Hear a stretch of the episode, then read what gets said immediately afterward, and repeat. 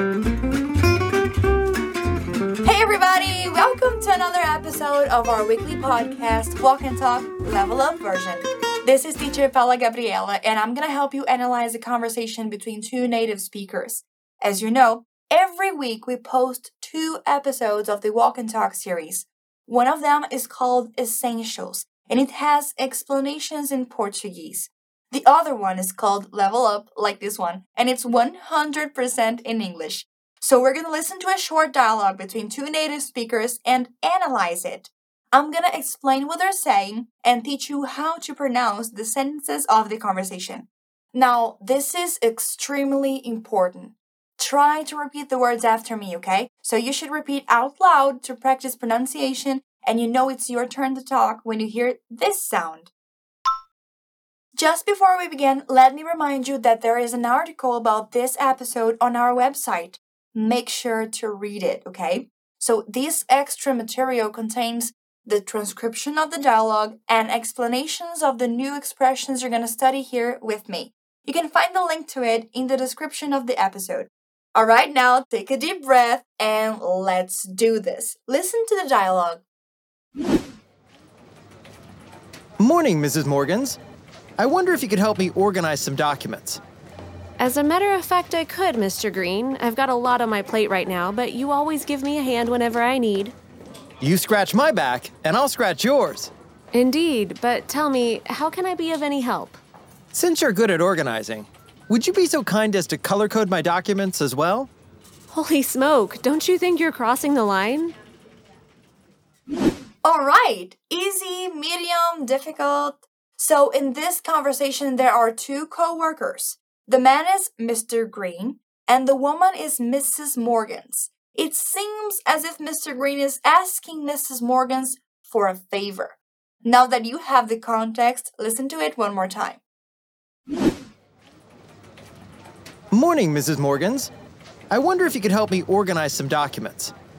As a matter of fact, I could, Mr. Green. I've got a lot on my plate right now, but you always give me a hand whenever I need. You scratch my back, and I'll scratch yours. Indeed, but tell me, how can I be of any help? Since you're good at organizing, would you be so kind as to color code my documents as well? Holy smoke, don't you think you're crossing the line? Okay, we'd better get started. Mr. Green, the man, is starting a conversation with Mrs. Morgans, and he says morning before stating what he wants from her. After that, he says, I wonder if you could help me organize some documents. Wow, Mr. Green must be a very formal man, right? He uses the expression, I wonder if you could, which is a very formal way of saying, can you?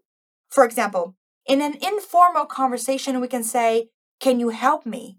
And in a more formal situation, we can use expression, I wonder if you could help me. Pencil it out so that you don't forget this nice formal expression. Well, Mr. Green wants her help to organize some documents. And it's important that we notice the verb that comes after help doesn't take the preposition to.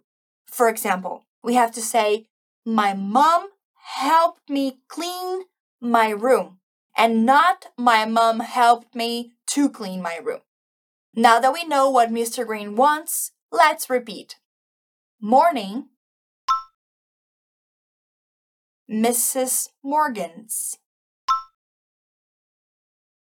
Morning, Mrs. Morgans. I wonder if you could help me organize some documents.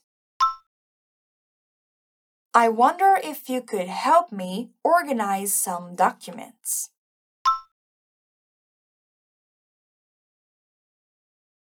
Perfect. Since Mr. Green is being formal, Mrs. Morgans follows his lead and says, As a matter of fact, I could, Mr. Green. The expression as a matter of fact is a bigger and more formal way of the expression in fact and is a synonym of actually. Then we can say, actually, he's here in a less formal context, but it's advisable to use as a matter of fact, he is here if we want to sound more formal, just like the way Mrs. Morgan sounds. After that, she uses the expression to have got a lot on one's plate, which is used when we want to say we've got a lot of things to do, such as schoolwork, tasks at work. For example, if I have a lot of things from work to do and my mom asks me to help her make dinner, I could say, Sorry, mom, I've got a lot on my plate right now. To make her understand I don't have much time to help her out. So we understand that Mrs. Morgans has a lot of tasks to perform, but she's going to help Mr. Green anyway. She says, You always give me a hand, which is an expression that means to help someone. You can say, I helped him or I gave him a hand. Finally, we understand that even though Mrs. Green is overwhelmed with work, she is going to help Mr. Green because he always gives her a hand when she needs. Got it? Try to repeat after me. S a matter of fact. As a matter of fact, I could. Mr. Green. As a matter of fact, I could, Mr. Green. I've got a lot on my plate right now. I've got a lot on my plate right now. But you always give me a hand. But you always give me a hand whenever I need. But you always give me a hand whenever I need. Awesome. So Mrs. Morgans is going to assist Mr. Green. He replies to her saying, You scratch my back and I'll scratch yours, which is a very nice expression to know. In Portuguese, we have the expression uma mão lava outra when we want to say that you help someone and this person helps you back. But in English, we don't say one hand washes the other. No, the equivalent to this expression is you scratch my back and I'll scratch yours. Write this one down to tell the person who is always available to help you. So now, repeat along after me. You scratch my back and I'll scratch yours. Now all together. You scratch my back and I'll scratch yours.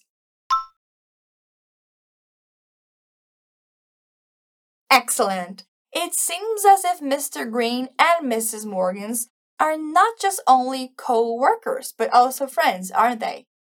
Well, Mrs. Morgans told him Indeed, but tell me, how can I be of any help? Indeed is an adverb that we use to express that something is correct, such as in, Are you good? I am indeed. So it's certain that Mrs. Morgan's gonna give her friend a hint. After that, she asks, How can I be of any help? Which is a more formal way of asking, How can I help you? Depending on what context you find yourself, you know if you should use How can I help and How can I be of any help?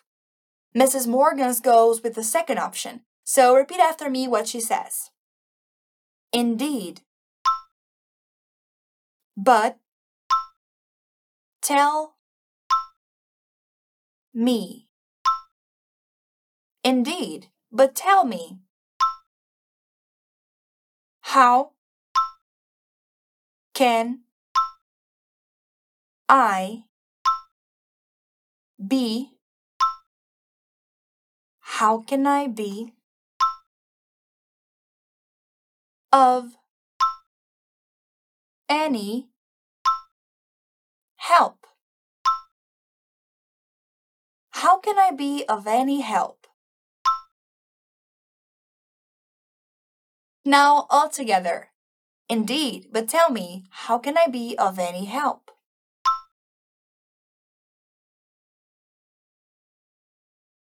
Marvelous. Mrs. Morgans asked her friend, and he replied, Since you're good at organizing, would you be so kind as to color code my documents as well? Um, hold on. I know this sentence is quite difficult, but let's analyze it in parts. First, Mr. Green says, Since you're good at organizing, so he says that his friend is a person who likes organized stuff and he uses the expression to be good at. It means ser bon en. For example, my friend Anna is a very good swimmer, so she is good at swimming. Got it? After that, Mr. Green is one more time very polite and uses would you be so kind as, which is a very formal way of asking someone to do something for you. In a less formal context, you can ask, Can you open the door? Yet, in a very formal context, you can ask the same question as, Would you be so kind as to open the door? See? Informal, can you open the door? And formal, would you be so kind as to open the door? Mr. Green sure is a formal man, right? But how can Mrs. Morgans help him? Not only by organizing some documents, but to color code them as well. Quite too much, don't you think? Anyways, let's practice our speaking. Since you're good at organizing, since you're good at organizing, would you be would you be so kind as to color code my documents to color code my documents as well. Perfect. Now let's listen to the last sentence. After knowing what Mr. Green wanted, Mrs. Morgans finds his request a bit too much and says, Holy smoke! which is an expression that we use to show that you think something is surprising or shocking or impressive. After that, Mrs. Morgans asks her friend, Don't you think you're crossing the line? Which is an equivalent to the Portuguese expression passar dos limites. Did you know this one? So, finally, let's practice the very last sentence. Holy smoke. Holy smoke. Don't You think. Don't you think?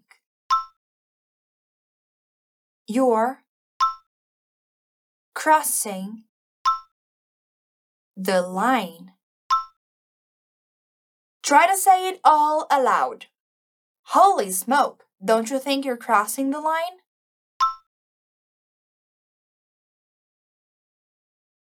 Fantastic! Now that we have read and interpreted the whole conversation, I want you to listen to it one more time. I know you'll understand it better. Morning, Mrs. Morgans. I wonder if you could help me organize some documents. As a matter of fact, I could, Mr. Green. I've got a lot on my plate right now, but you always give me a hand whenever I need. You scratch my back, and I'll scratch yours. Indeed, but tell me, how can I be of any help? Since you're good at organizing, would you be so kind as to color code my documents as well? Holy smoke, don't you think you're crossing the line? Easier, right? Now you know what to do. Study this episode, read the dialogue and the examples you'll find on our website out loud to get familiar with these new structures. And come back here next week. We have weekly episodes of the Walk and Talk series. And don't forget to check the other series of podcasts we have here Pronunciation Bootcamp, Infinite Vocab, Fluency News, Culture Talks, Like a Native, and Go Getter. See you next time. Bye.